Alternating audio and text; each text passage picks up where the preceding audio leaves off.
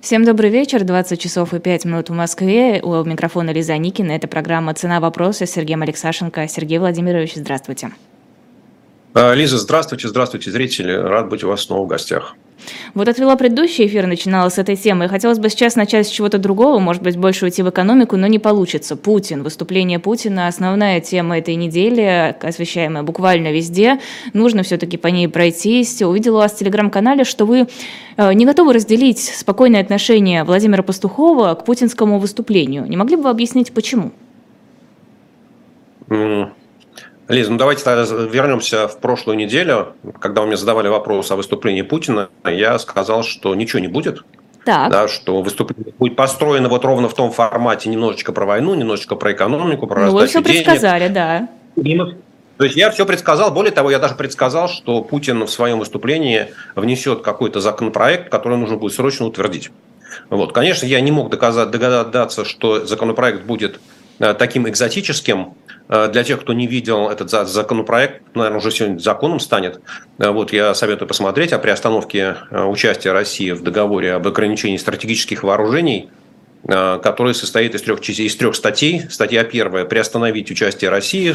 Статья вторая – разрешить президенту восстановить участие России в любой момент. И статья третья – закон вступает в силу с момента опубликования. Ну, то есть, просто более смешного закона я не видел, хотя бы уже потому, что э, в самом договоре о стратегических вооружениях, вот Старт-3, или как вы там называете, новый Старт, New Start он обычно называется, да, там нет такой опции приостановить. Там любая страна может выйти из договора, там есть процедура, за три месяца сообщить, можно внести, предлагать внести поправки, но тогда другая страна там должна согласиться и так далее. Вот. Что такое приостановить, э, никто не знает. Подозреваю, что даже в российские власти, я думаю, что Путин сам не знает. Да, по большому счету, э, я, вот из комментариев, опять, они не являются юридически обязывающими, но комментарии МИДа, комментарии Минобороны говорят о том, что все, все, все, вся приостановка сводится к тому, что Россия не будет разрешать инспекции на своей территории. Вот. Но, собственно говоря, в любом случае, вот мой прогноз был достаточно верным, да, и э, на самом деле я его строил на том, что Путину э, нечего сказать. Да, то есть вот э, он ну, то, что у него нет картины будущего, вот у вас там пару часов назад выступал Лев Шлосберг, да, сегодня, и он говорил, что вот там через 25 лет правления Путин никак не может определить видение будущего, он 23 года не может определить видение будущего. Вот не только сейчас случилось. Да, то есть он не, не, поним... он не может объяснить цели этой военной операции, он не может объяснить, в чем для него состоит победа, он не может объяснить, как э, он будет строить отношения со всем остальным миром. Ну, типа, мы все у них совсем, все отношения разорвем, но тем не менее технологии будем у них цап-царап. Вот. А, и в этом отношении действительно послание выглядело э, таким эклектичным, то есть если смотреть строгим редакторским взглядом, то видно, что оно составлено по принципу тяп-ляп из разных кусков, которые не очень хорошо стыкуются между собой, написаны разными авторами. Вот, поэтому, в общем, у меня ощущение в целом сложилось, что вот Путину, эм, знаете, слово такое русское хорошее, обрыдло. Обрыдло все эти произносить речи. И единственное, что для чего, мне кажется, вот ему лично вот, драйв, помимо останов, это плюнуть в лицо э, Байдену, который э, ну, обыграл его на информационном поле, конечно, поездка Байдена в Киев была гораздо более лучше обставленная с точки зрения имиджевой. Вот. Это то, что он всем своим недругам, как это, клеветникам России показал, что он в состоянии полтора часа говорить. Да, то есть, ну, в принципе, это занятие тяжелое. Любому, кто будет говорить, что он там в конце стал запинаться, еще чего-то, я советую встать и вот просто полтора часа почитать даже по, те, по бумажке какой-то текст громко и внятно, время от времени отрывая глаза от текста, да, и смотря вперед. Эта задача очень тяжелая. И то есть, мне кажется, что вот Путин еще и хотел продемонстрировать, что он в приличной физической форме. Не буду там оттенки делать, да, но, в общем, физическая форма позволяет ему выдержать такую нагрузку. Вот, но э, вместе с тем, вот то, что, как сказать, Путин не сказал, да, или вот он не сказал там о целях войны, что закончится, мне кажется, что э, можно уже делать выводы, которые я попытался в своем посте да, записать. И первое – это то, что нас невозможно сбить с пути, нам пофигу, куда идти – да, и если э, Путин не может определить цели войны, то а, это означает, что он с маниакальным упорством будет биться в эту стену и продолжать ее до тех пор, пока не добьется того, что он лично посчитает победой.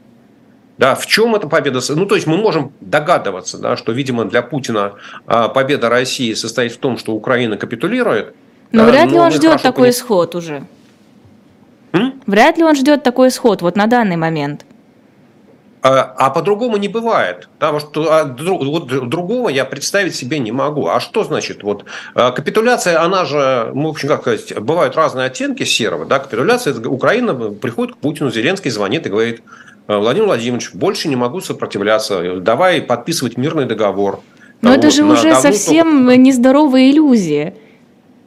Лиз, ну, что значит нездоровые? А кто вам сказал, что они здоровые? Ведь вся, вся война, которую затеял, Путин, она это от нездоровых иллюзий. Это от его, эм, сказать, специфического видения мирового устройства, его специфического видения своей роли в истории, от специфического видения там, роли России в истории. У него очень много специфического. Да, да но сейчас-то он проверил уже, если вначале это еще могло быть оправдано, это видение истории, видение ситуации, год назад, практически год назад, да. то сейчас за этот год, наверное, должен был он как-то сопоставить факты и так, ага, капитулировать они, кажется, не собираются. План «Б».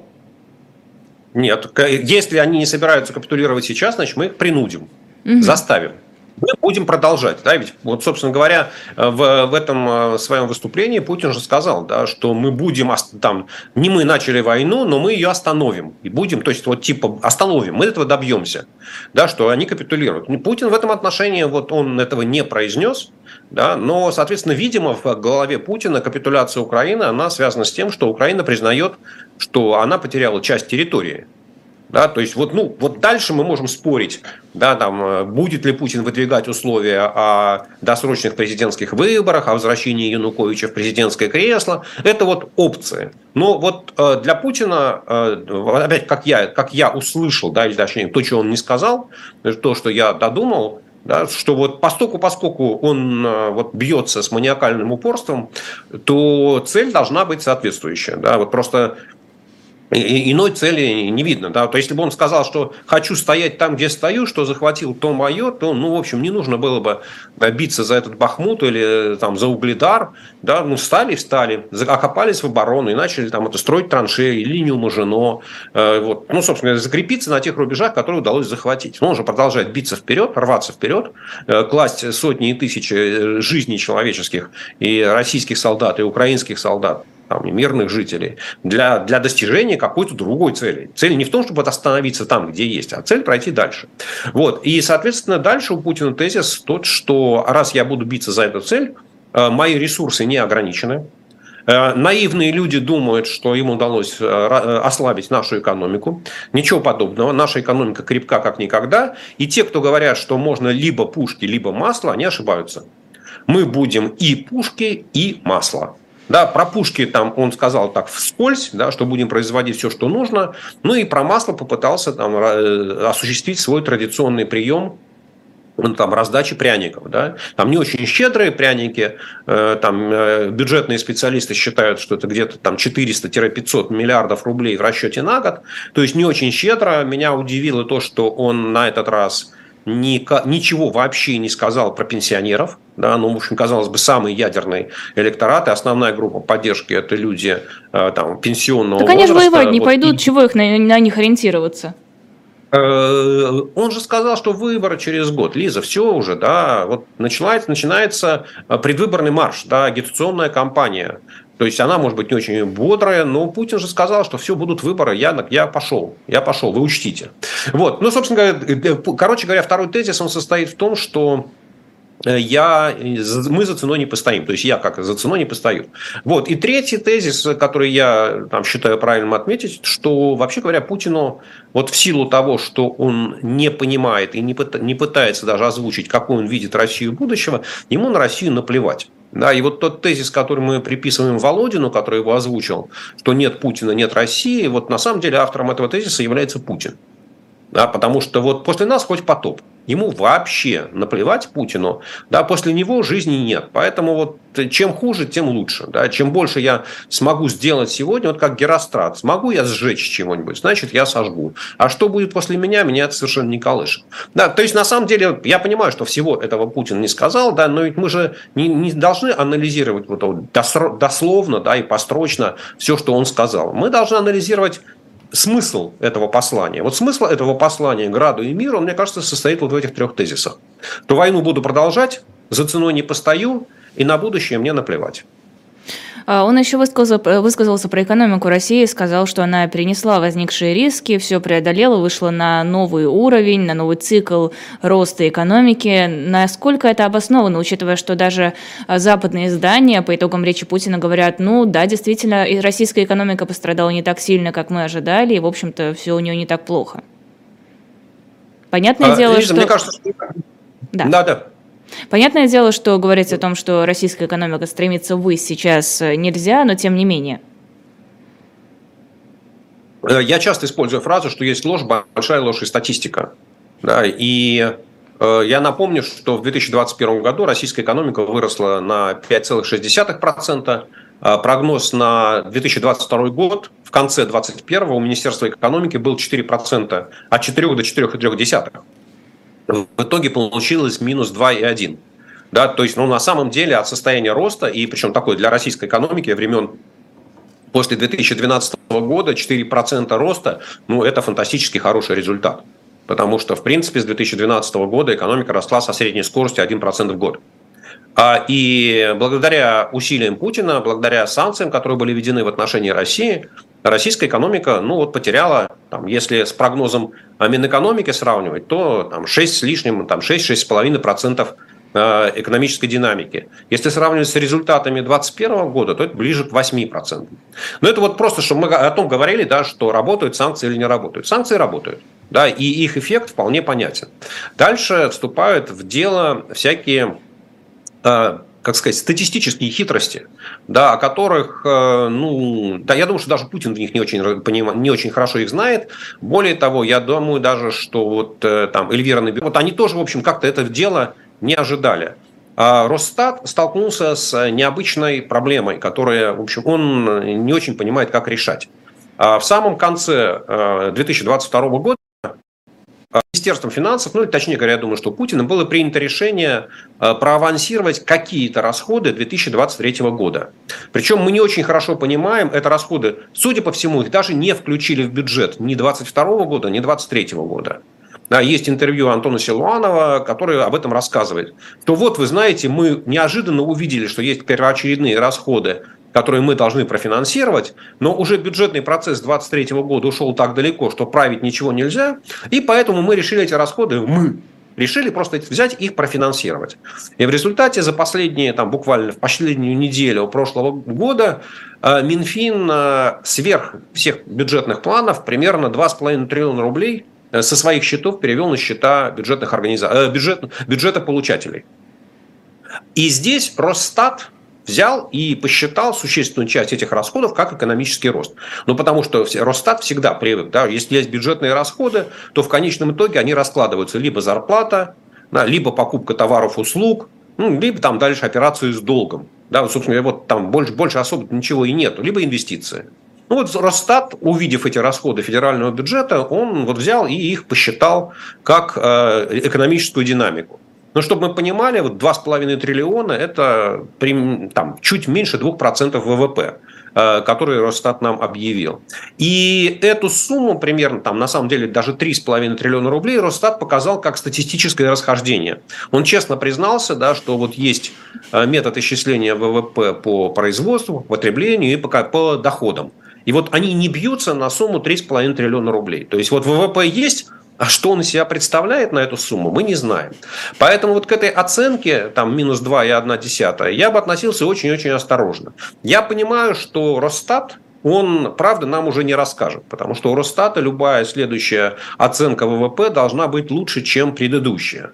А, вот. Но будет интересно смотреть. Да, поэтому, да, российская экономика, она, а, что называется, в лучшем состоянии, чем прогнозировали даже Минэкономики и Центральный банк там, в апреле месяце, но то, что она а, понесла серьезнее, ну, ощутила серьезнейший удар, это тоже правда.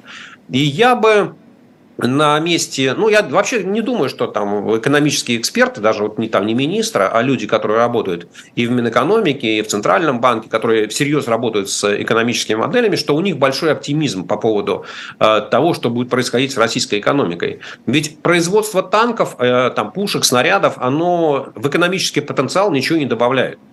А по большому счету, э, вот э, оплата Минфином там, танков, пушек, снарядов, их производство, отправку в Украину, после чего их там либо стреляют, либо выстреливают, да, они уничтожаются, либо танки сжигают.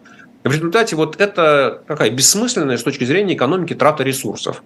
Но если э, вот производство танков Росстат считает как вклад в валовый внутренний продукт, то уничтожение танков э, Росстат не вычитает, потому что ему никто об этом не говорит да, что вот эти вот запасы танков у нас уничтожены. Вот, поэтому вот эта статистика времен войны, да еще в исполнении такого ведомства, которое абсолютно подотчетно правительству, я всерьез к, к нему бы не относился. Поэтому российская экономика в она крепче, чем многим думалось, но она, знаете, как она устойчивая, но неэффективная.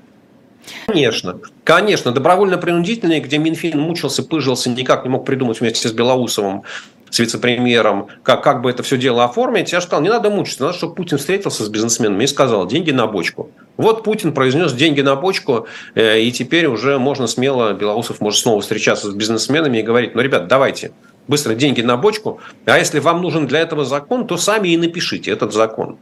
Э, вот. А, понятно, ну, на самом деле тезис, а, если чуть более широко посмотреть на то, что Путин сказал, э, то я слышу, э, как бы сказать, э, знаете, как это, ну, не, не то, что совсем испорченный телефон, да, а вот то, что ему говорят там министры экономисты или его экономический советник Максим Орешкин. То, Владимир Владимирович, нам экономический рост будет, если будут инвестиции. А бюджет уже больше инвестировать не может. Да? Вот у бюджета уже больше ресурсов нет, больше, чем записано. Мы инвестировать не можем, тем более, что мы должны там, покупать пушки и производить снаряды. Вот. А деньги есть у бизнесменов. Деньги есть у бизнесменов, и теоретически деньги есть у населения, которые могло, могли бы их туда направить. Поэтому было бы неплохо, если бы вы бизнесменам объявили, что нужно инвестировать в Россию. Вообще говоря, Путин э, не любит частные инвестиции, он не верит в то, что они могут привести к чему-то хорошему. Почему? Э, он э, а у него такое образование. Он считает, что все хорошее в экономике происходит только от государства что только государство знает, куда нужно вкладывать деньги, только государство знает, где какой завод нужно построить. Вот. И максимум, на что Путин согласен, это та схема, которую реализовал Белау... А, тот же самый вице-премьер Белоусов там, в 2019 году, да, когда он попытался у бизнеса отнять, там, по-моему, тоже был триллион, вот. Но в конце концов согласовали, что этот триллион бизнесмены потратят на те инвестиционные проекты, которые Белоусов одобрит. Там такая сложная схема. Вроде как добровольные инвестиции, но с другой стороны правительство должно одобрить эти инвестиции. Вот. Я думаю, что вот как раз то, что вот эта фраза Путина о том, что бизнес, бизнес давайте вкладывайте деньги в Россию, это вот такой как бы рефрен от его экономических дискуссий, что на устойчивый экономический рост или долгосрочный экономический рост нельзя рассчитывать, если не будет инвестиций, а у государства деньги закончились. Поэтому нужно всеми правдами и неправдами добиваться, чтобы российский бизнес вкладывал деньги в развитие. Будет бизнес вкладывать деньги в развитие? Нет, конечно. Ну, да там, знаете, как это... А почему? А что случилось? А он и не вкладывал, Лиз. Ведь ну, на самом деле российский бизнес там не сильно вкладывался в развитие, если посмотреть на там, список, э, то, что ну, называется там голубые фишки на фондовом рынке, вот там те компании, которые были у нас в 2020, в начале 2022 года, ну и там в начале 2012 года, ведь это же одни и те же компании. Если взять начало 2000 года, э, когда Путин пришел к власти, то я думаю, что там из новых компаний, ну, наверное, появился «Магнит», да, который успешно э, национализирован банком ВТБ. Э, там появился Яндекс, который успешно встал добровольно, э, без принуждения, без какого-либо принуждения под контроль государства. Вот. А вот так на скидку я даже не могу вспомнить, появились ли еще какие... Нет, ну, конечно, можно говорить о компаниях мобильной связи, да, которые, но, в принципе, они появились в конце 90-х. То есть это точно совершенно не заслуга э, Путина и путинского времени. То есть вот на самом деле это, это же самый яркий критерий э, того, бизнес вкладывается или не вкладывается. Появляются новые компании, привлекательные для инвесторов. Нет, не не появляются. Как Илья Сачков не так давно дал э, из СИЗО совет, как улучшить инвестиционный климат в России. Была, помните, публикация. А, ну да ладно, не будем больше о экономическом. Не будем про СИЗО. Не, не будем, будем про СИЗО, не будем про бизнес, а то как-то часто эти истории опять-таки перекликаются. Давайте про Китай поговорим. А, Китай сказал, что Россия подтвердила ему свою готовность урегулировать конфликт в Украине путем диалога и переговоров. Вроде как Китай удовлетворен а, этими переговорами с российскими представителями. А, Китай все еще пытается держать отношения с Москвой или все больше склоняется все, склоняется в сторону Запада? Э, ну, если рассматривать мир как треугольник, где есть Россия, Китай и Запад, коллективный Запад, то, конечно, Китай хочет быть вместе с Москвой, но не то чтобы с союзниками, а дружить против Запада. Я бы сказал, да, это дружба против. Э, и с точки зрения интересов Китая, конечно, чтобы Россия была вместе с ним, а не вместе с Америкой.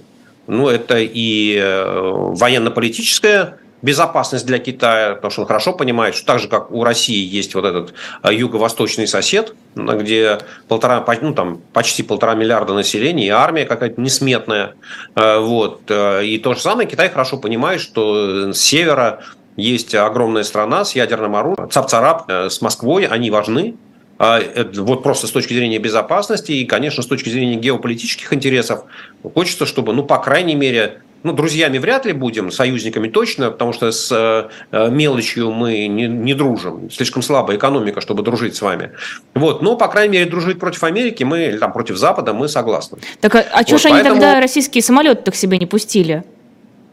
А, вот, мы же дружим против, а не дружим за. А-а-а. Да, мы нет, дальше, дальше начинается, что ну, мы, мы эту фразу часто повторяем, не, там, никакого откровения, там, и не один, там, редко кто ее из таких экспертов не говорит, что любой руководитель любого государства в первую очередь думает о своих интересах.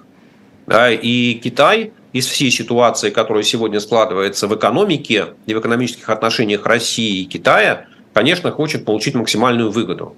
Это и дешевая нефть, более низкие цены на нефть. Это и, безусловно, выигрышная позиция для Китая на переговорах с «Газпромом» о потенциальном там, газопроводе «Силы, Силы Сибири-2», где в рамках соглашения должно быть зафиксировано, какие цены, а сегодня «Газпрому» нет куда ходить, да, и он вроде как должен быть более мягким и податливым. Вот. Ну и то же самое касается, касается э, полетов, касается авиации. Ведь до до коронавируса, э, если я помню правильно, из России в Китай еженедельно летало примерно 200 рейсов самолетов, которые возили туристов туда-сюда, и две трети рейсов осуществлялись российскими компаниями. Да, то есть Китай, который очень внимательно следит за балансом, за, за отношениями, он понимает, что вот российские компании на этом зарабатывали больше. Да, конечно, основной поток это были российские туристы, поэтому вроде как спорить с Москвой, поэтому было бессмысленно. Но сейчас, э, что называется, тут не фишка как попрет. Ведь вы же самолеты украли. Ребят, ну послушайте, мы Китай является, как это сказать, добропорядочным членом международного сообщества. Он соблюдает требования международной э, Законопослушный такой.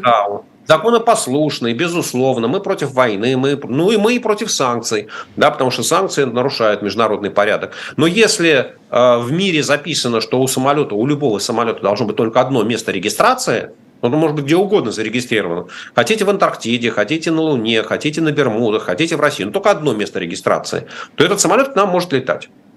Поэтому вот если у вас есть такие самолеты, которые зарегистрированы только в России, то милости просим.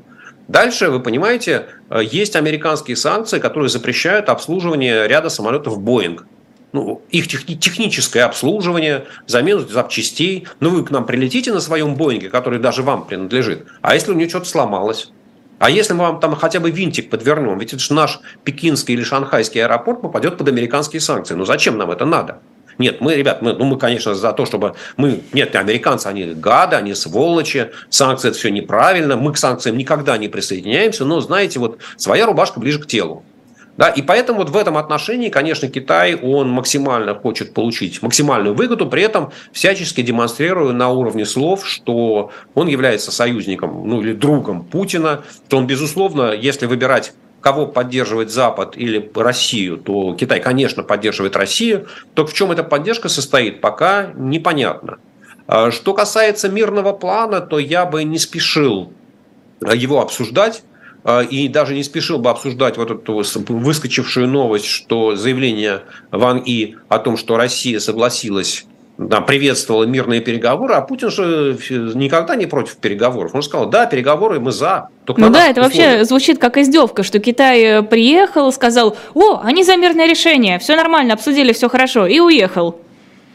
Да, вот, но поэтому я, я бы на самом деле не спешил вот анализировать исключительно только эту фразу, э, потому что перед э, тем, как э, Ван И приехал в Москву, он был в Мюнхене на Мюнхенской конференции, там встречался с украинским министром иностранных дел Дмитро Кулеба и передал ему свои, ну, если не окончательные предложения Китая, да, но, по крайней мере, концепт позиции Китая по мирному урегулированию. И украинский министр сказал, что мы их будем изучать. Угу. Да, то есть очевидно, что Китай, ну и для, собственно, для того, чтобы лично передать там Путину, Патрушеву, Лаврову, вот все то, что китайцы хотят предложить сделать публичным, он для этого приехал в Москву. Ну, тем более, что там, из Мюнхена э, в Пекин ну, практически по прямой через Москву дорога и лежит. Да, поэтому я бы сейчас не спешил обсуждать, что там в этих предложениях, э, что означает согласие России. Давайте подождем. Китай обещал до конца месяца, ну, в течение следующей недели свои предложения опубликовать. Ну, через неделю мы с вами увидимся и поговорим. Может ли Китай повлиять на решение Путина? А Китай может оказать сильное влияние на точку зрения Путина. А прислушается ли к ней Путин э, вот, или не прислушается, ну, я, честно говоря, сказать, не, говорить не берусь. Потому что если вернуться к началу нашего разговора, э, то я считаю, что Путин абсолютно неадекватно оценивает сегодня плюсы и минусы, э, издержки и там, достижения, тот приз, который он получает – и поэтому ну, Китай может угрож... там, Путину говорить, что если ты не идешь на наше предложение, то мы перекрываем весь технологический экспорт а, в Россию. Вообще вам ничего не поставляем, ни стиральные машины, ни автомобили, ничего. Ну, Путин подумает э, и скажет, ну и не надо. Я же все равно стиральной Турцию... машинкой не пользуюсь, да? Да, буду через Иран покупать. Вот, поэтому я, я, я думаю, что на самом деле а, товарищ Си это, ну, наверное, единственный политик в мире, который может с Путиным впрямую говорить о том, выдвигать для него какие-то условия, чтобы Путин соглашался на какие-то уступки, ну, уходил вот от этой концепции, что то, что я захватил, это мое, и даже то, что я не захватил, это тоже мое. И на каких других условиях я переговариваться не готов.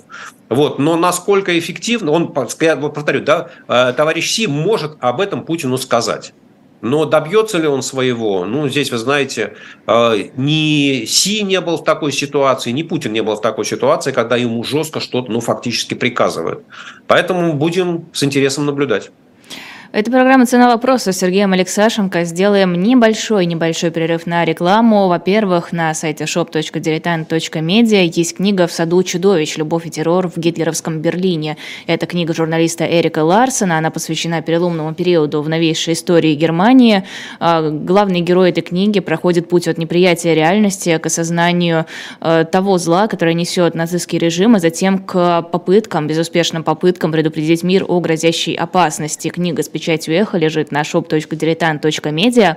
А еще там лежат в единственном экземпляре очень красивые книги, подарочные издания. А, там есть, например, «Три толстяка», «Руслана Людмила», «Приключения Гулливера», «Борис Годунов», японские и бенгальские сказки.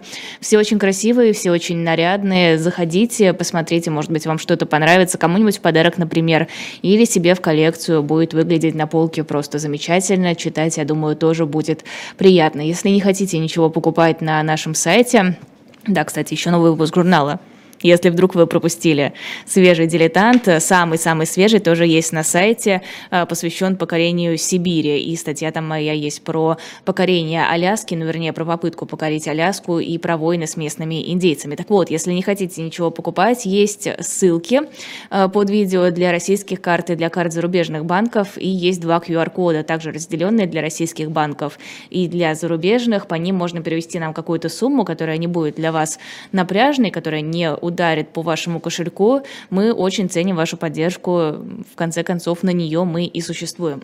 Продолжаем программу «Цена вопроса» с Сергеем Алексашенко. Сергей Владимирович, еще одна тема, которую хотелось бы обсудить. Страны Европейского Союза в 2022 году впервые получили большую часть электроэнергии из возобновляемых источников, а не из газа. Об этом пишет британский аналитический центр. Значит ли это, что э, Брита... Британия, э, страны Европы все меньше и меньше зависят не только от России, но и от других стран, которые поставляют электроэнергию?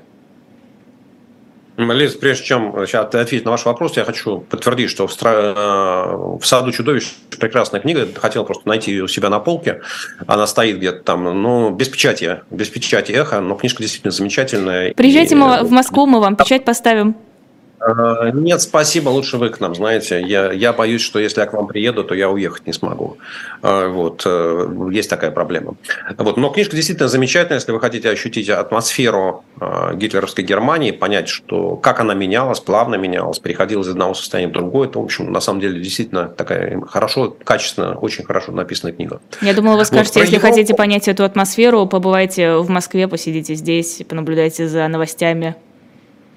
Э, Лиз, понимаете, вот э, комментировать э, атмосферу, находясь в центре циклона, ну, конечно, интересно, да, но подозреваю, что тем, кто находится рядом с вами, ну, они, это не будет, там они не увидят ничего нового, да, тем более, что там циклон кто-то переживает в бункере, а кто-то переживает в соломенном домике или там в туристической палатке.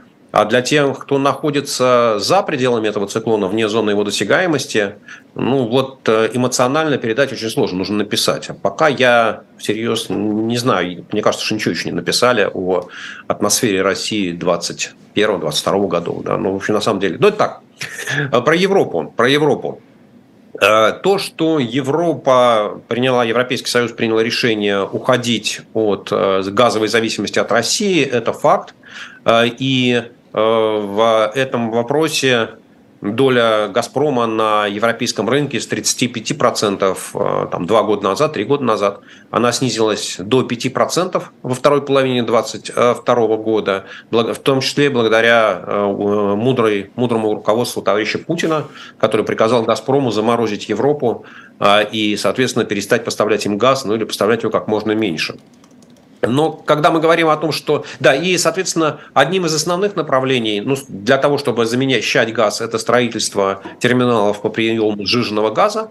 А, и Европа абсолютно уверена, что в течение полутора лет а, будет достаточное количество терминалов построено а, с тем, чтобы российский газ вообще был в Европе не нужен. То есть газ будет приходить там, в основном из Катара, немножко из других регионов, из Америки в том числе. Вот, но, в принципе, через полтора года количество терминалов, э, которые будут построены в Европе, и количество и, и направления вот этих перемычек газопроводов, коннекторов, которые соединяют одни регионы с другими, будет таким, что даже Венгрия, которая сегодня ну, практически не имеет других источников поставки газа, там через Сербию совсем мало идет, э, вот, все равно уже смогут отказаться от российского газа. И, возможно, даже там не очень понятно, э, удастся ли реализовать вот эту концепцию турецкого хаба, с тем, чтобы в Турцию приходил газ из России, из Ирана, из Азербайджана, из Сирии, и оттуда шел в Европу.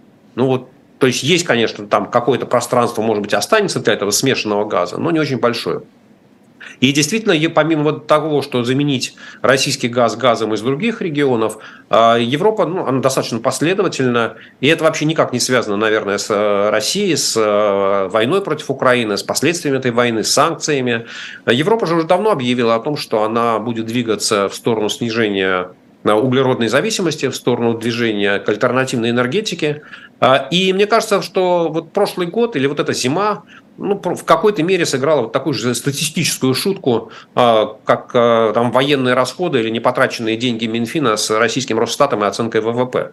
Просто когда зима в Европе была очень теплая, эта зима в Европе действительно была очень теплая, намного теплее, там, на 5-6 градусов в основных регионах теплее, чем норма, то и электроэнергии нужно было меньше и тепла нужно было меньше. Ну, поэтому, когда у вас общее количество электроэнергии, которое потребилось, стало меньше, то доля вот этой альтернативной энергетики, она автоматически увеличилась, тем более, что у вас газа не было. Вот, поэтому что будет следующей зимой, мы не знаем. Я бы всерьез вот это то, одной точки, в которой мы находились, то, что вот именно сейчас снизилась, увеличилась доля зеленой энергетики, но я бы серьезно этому не придавал значения. Нужно, нужно как минимум прожить там 2-3 года, чтобы понять, насколько устойчива эта тенденция и насколько она сохраняется при разных температурных режимах. Но движение туда будет продолжаться, и там можно смело утверждать, что через 10 лет эта картина будет э, абсолютно нормальной. Это будет повседневностью, про которую даже и говорить будет неинтересно, потому что уже давно доля альтернативной энергетики перевалит за 50%. Ну вот вы говорите, что по одному году оценивать не стоит, но мы ведь сейчас наблюдаем, что вся Европа принимает вообще вот все возможные действия для того, чтобы как можно меньше зависеть от России. Так что мне кажется, здесь дело не только в климате, дело не только в том, насколько теплее была эта зима по сравнению с предыдущими, но и в том, что да, действительно что-то получилось, получилось себя оградить от э, в зависимости от российских поставок газа. А, Лиз, а, причины следствия вы перепутали, угу. к сожалению. А, не Европа пытается оградить себя от российского газа, а российский «Газпром» летом 2021 года, в августе, начал политику сокращения поставок газа в Европу. Вот, мотивируя всякими разными, что там то ли цены у вас неправильные, то ли контракты у вас неправильные, то ли у нас труба какая-то сломалась, то ли у нас Или лыжи не едут. Ремонт. Э, ну, в общем, короче говоря, вот Россия осознанно сокращала поставки газа в Европу. И в этом, из-за этого э, буквально с начала 2022 года Европа озаботилась проблемой замены, там, поиска замены российскому газу. Потому что действительно там, э, европейская энергетика в большой мере зависит, зависела Э, скажем, зависит от потребления газа, то есть для европейской энергетики газ очень нужен, и там для европейской промышленности, например, производство удобрений газ нужен, и для сталелитейной промышленности газ нужен, как энергоноситель. Вот. И поэтому весной 2022 года Европа озаботилась тем, что нам нужен газ, при том, что Россия его не поставляет. Да, и, собственно говоря, это, скажем так, э, с одной стороны, это совпало, потому что уже к этому моменту было и политическое давление возникать. Ну, какого черта Европа покупает газ у Путина и оплачивает таким образом войну? А с другой стороны, Путин как бы помог этому настроению, помог ему трансформироваться в э, долгосрочную политику. И э, политика цель, цель политики Евросоюза обходиться вообще без российского газа, она, ну, что называется, стала результатом вот действия этих сил. Но не потому, что, то есть, скажем так, сначала Путин приказал не поставлять в Европу газ и заморозить ее, после чего Европа сказала, ах так, ну, значит, мы обойдемся без вашего газа вообще. И все разошлись а, по углам. Вот, и все разошлись при своих. Путин остался с газом, Европа построила терминалы для покупки другого газа. Европа счастлива, э, Путин, ну тоже, судя по его э, анализу экономической ситуации, он тоже счастлив. А, а учитывая, сколько там народу согнали на концерт в Лужниках, я думаю, сегодня он вообще в экстазе будет засыпать с чистой душой. Лиз, знаете, я посмотрел краем глаза этот концерт – и я скажу, что убогое зрелище. Да, во-первых, неожиданно выяснилось, что вообще говоря, весь этот концерт э, связан с Днем защитника Отечества. Ну, ну, то есть еще два дня назад никто не понимал. Все мы, все думали, что это митинг там, в поддержку Путина, его каких-то инициатив. А оказывается, это просто, вы знаете, как в советском так подождите, подождите. Концерт. Путин же защитник да. Отечества.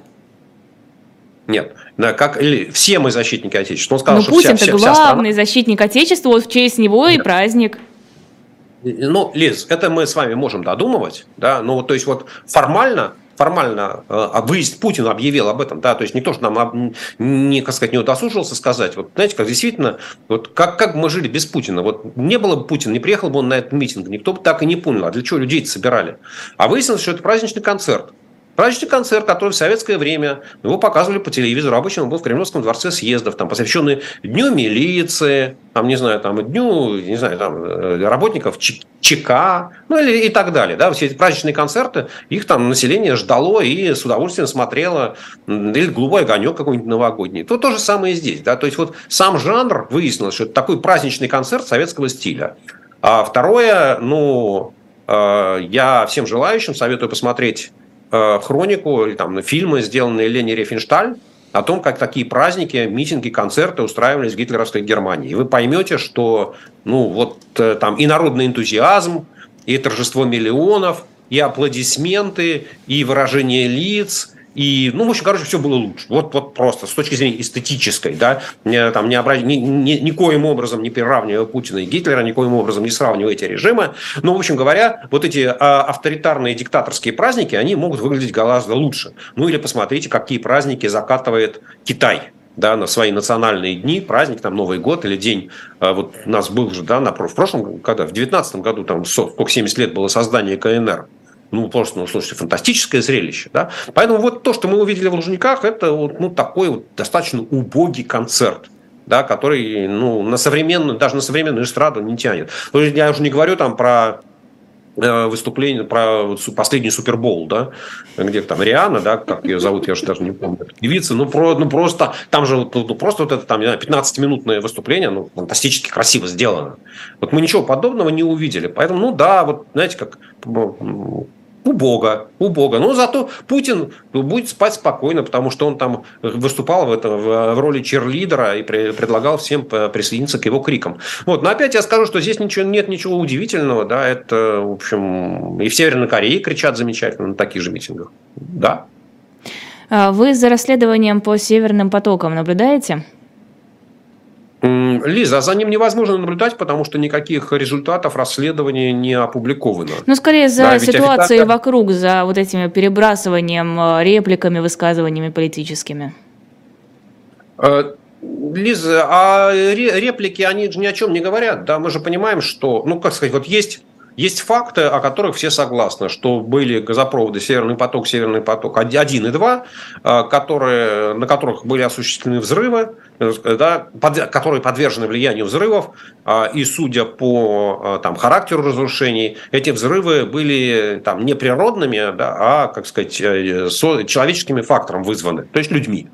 Ну, вот, собственно, на этом все наши знания заканчиваются. И дальше мы можем выстраивать разные гипотезы, которые сразу же там в первый день возникли, что это может быть выгодно и тем, и другим, и третьим.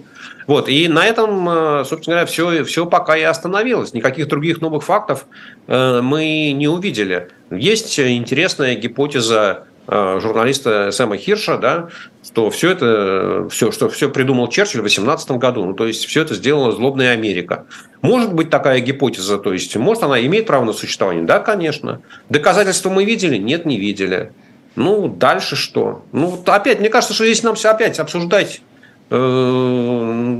нечего, да, сказать, что эта гипотеза совсем нереалистичная, ну, наверное, тоже нельзя, да, потому что достаточно прочитать а, мемуары Сноудена, да, то, то, что он рассказывал, мы понимаем, что американские спецслужбы, ну, они, в общем, зачастую действуют э, так, что они, что никакой закон э, их не сдерживает, тем более, что надо прямо сказать, да, что взрывы на Северном потоке произошли вне территории Соединенных Штатов, и поэтому вряд ли там работают американские законы.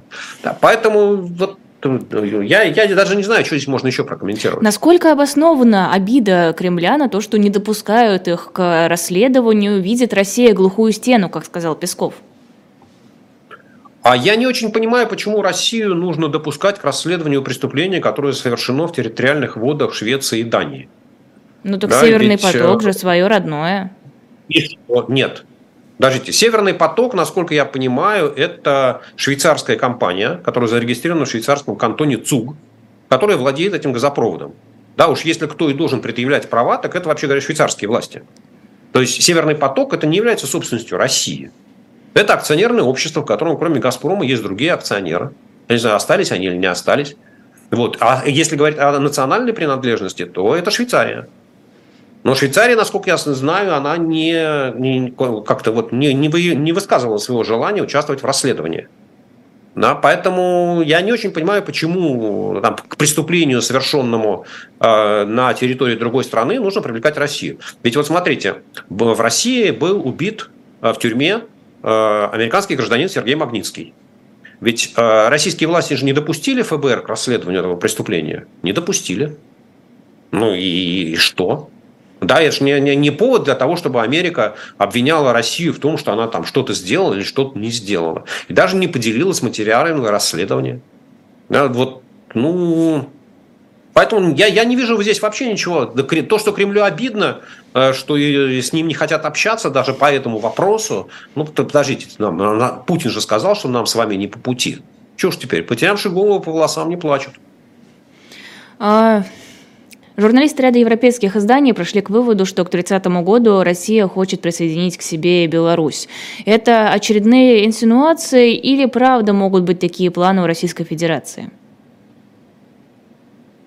Ой, Лиза, к 30 году может присоединить, а может не присоединить. Нет, нет, нет, я же а не спрашиваю, присоединит или не присоединит. Давайте рассуждать так. Насколько было бы рационально для России присоединять к себе Беларусь? А для России даже с точки зрения Владимира Путина присоединять Беларусь нерационально.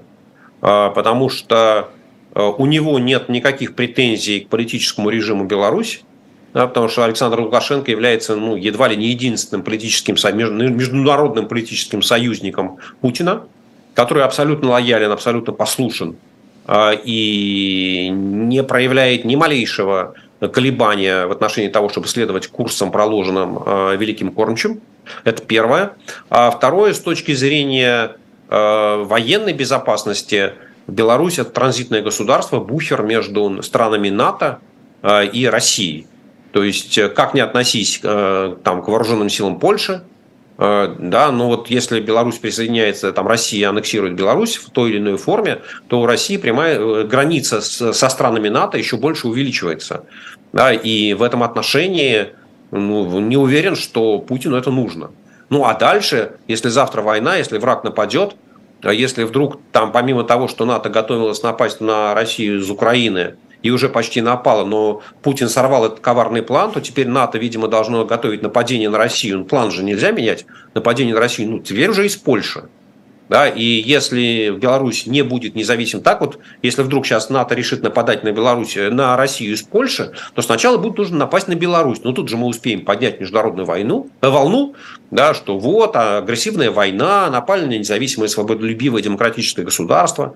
А так, если Белоруссию поглотить, так что же мы просто вот, что называется, сами в руки к НАТО пойдем? Ну уж нет, не дождетесь. Вот, поэтому я в эту концепцию не верю, считаю, что со всех точек зрения это Путину не нужно, более того, вредно. А для Лукашенко это было бы выгодно или, наоборот, вредоносно? Ну, слушайте, ну это здесь вообще даже никаких сомнений быть не может.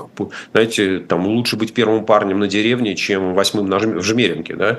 Вот, э, поэтому, конечно, ему лучше быть э, президентом самостоятельного государства, тем более, что можно э, так шантажировать время от времени Путина, вымогать у него деньги и ощущать, ощущать себя таким великим геополитическим игроком, который разводит Путина и Запад, который одним глазом мигает Путину, другим глазом подмигивает Европе. И усами ну, слушайте, шевелит. Нет, конечно, и усами при этом шевелит, да. Вот, конечно, ну, конечно, конечно, для, для я, я вообще плохо понимаю, какой э, президент какого государства готов добровольно вот, лишить свою страну суверенитета и сказать, сделайте нас своей частью. Ну, нет, конечно, для Лукашенко такой сценарий просто в страшном сне не видится, наверное. Ну вот же, отдельные регионы провели у себя референдум и сказали, хотим быть с Россией. Чем Беларусь хуже? А, но с тем, что эти регионы никогда не были самостоятельными государствами, признанными другими странами, они не были членами ООН. Более того, да, там, Беларусь член ООН с 1944 года, со времен создания Организации Объединенных Наций, 45 апреля 45 извините. Вот, да, поэтому, ну, конечно, там одно дело вы сначала оккупировали какую-то часть э, соседней страны, а потом э, заявили о том, что там прошел референдум, и все захотели присоединиться. А другое дело, э, там абсолютно независимое государство с историей, с политической историей какой-то. Ну, слушайте, давайте все-таки Мне кажется, опять, что ну, журналисты, западные журналисты клевещут. Да, они могут выдумывать любые сценарии, им нужны какие-то заголовки яркие. Но мне кажется, что объединение России и Беларуси в любом формате он Путину вредно, а Лукашенко непривлекательно. Ознакомились с 15 тезисами Навального? Да, да, ознакомился. Какое впечатление? Э, ну, мне кажется, что это очень важная, очень своевременная политическая декларация Алексея Навального, э, который, э, с одной стороны, показывает, что он в курсе основных вопросов, которые сегодня вертятся в головах тех россиян, которым не безразлично будущее страны. То есть понятно, что есть большая там, большое, я не скажу, что оно агрессивное, но послушное большинство, которое об этом, наверное, никогда не узнает. Но не эти люди меняют историю, не эти люди определяют курс в будущее. А, Навальный показал, что он в курсе основных вопросов повестки дня. А, он а, четко совершенно высказался за то, что будущее России лежит в евроатлантической цивилизации, что Россия часть Европы и политический курс Путина, направленные на изоляцию, на движение в сторону Северной Кореи, ошибочным, а, и что правильное движение, исторически правильное, то, что он, как политик, а, считает нужным, это движение в Европу. А, и, соответственно, он четко высказал свое отношение к войне и к Крыму, да, в том числе, и вообще к тому, как России можно выходить из этого чудовищного положения, да, куда ее вогнал Путин. Поэтому очень своевременно, очень актуальная. Э, и, ну, вы знаете, вот получается, что в, если там, проводить какую-то дискуссию, то 15 тезисов Навального, размещенные на одной странице, э, содержат гораздо больше э, материала для обсуждения, нежели чем речь Путина, которая длилась час 45. А можно ли расценивать эти тезисы как конкретную политическую программу? Понятное дело, пока такую вот именно лаконичную, но тем не менее. Ну, можно, конечно, расценивать как концепт э, политической программы. Понятно, что она не, ну, вряд ли можно говорить о том, что там вообще все вопросы политической программы э, освещены. Но я бы сказал так, что, опять я повторю, наверное, я, мне кажется, может, я не очень четко это выразился. А Алексей очень четко обозначил главные проблемы, которые сегодня должны волновать страну, и предложил свои ответы на них. Поэтому, конечно, вот э, если э, говорить там предвыборная, э, предвыборная программа кандидатов в президенты Навального, ну, наверное, должна выглядеть более широко. Да, и, наверное, там должны быть какие-то другие аспекты тоже. Но если говорить о ключевых вопросах, которые в условиях свободного информационного пространства, в условиях свободы, в условиях политической конкуренции, которые могли бы обсуждаться конкурирующими политиками в России, то, конечно, Навальный очень четко обозначил их. Да, и трудно э, сам, найти что-то еще, что можно было вот, ну, всегда можно, да. Знаете, если мы сделаем не 15 тезисов, а 25, то мы включим туда что-то еще. Да, конечно. Я думаю, что в этих там, с 16 по 25 тезисы там будут разногласия и по экономической политике, и по социальной политике, может, еще что-то там по, э, не знаю, по вопросам миграции, не знаю. Но опять, это самые главные вопросы, которые сегодня должны волновать э, тех россиян, которые думают о будущем страны. Думать о будущем страны можно по-разному. Вот ваше мнение, сколько людей э, вот в аудитории Алексея Навального среди тех, на кого нацелены эти тезисы? Не в количественном а, исчислении, скорее там э, соотношение в, среди граждан России, среди тех, кто живет в России. А, смотрите, а, мы же... Вы знаете, я хочу одну фразу добавить, да, только сейчас, прежде чем ответить на ваш вопрос. Ведь Путин свои 15 тезисов так и не сформулировал. Да, то есть вот Навальный сформулировал свое видение будущего. А у Путина этого будущего нет. Ни 15 тезисов, ни 10, ни 18. Вот их просто нету. Да? И поэтому сравнивать концепции политика Путина а, и концепцию политика Навального невозможно. А, потому что у Навального есть позиция, есть ответы на те вопросы, о которых сегодня все говорят, все задают. А у Путина нет ни взглядов, ни будущего, ни вопросов, ни ответов. Вот. А я, а, смотрите, вот сегодня я думаю, что аудитория, которая готова поддержать вот прямо сегодня а, концепцию Алексея Навального, ну, это от 15 до 25 процентов э, взрослого российского населения, имеющего право голоса. А, но я эту оценку даю, исходя из того, что мы находимся прямо сегодня, и политик Алексей Навальный лишен возможности, ну, я даже не помню, была ли у него когда-то такая возможность, общаться с избирателем через, канал, через телевизор. Да? Потому что ну, самая главная форма общения с избирателем, мы понимаем, что это телевизор.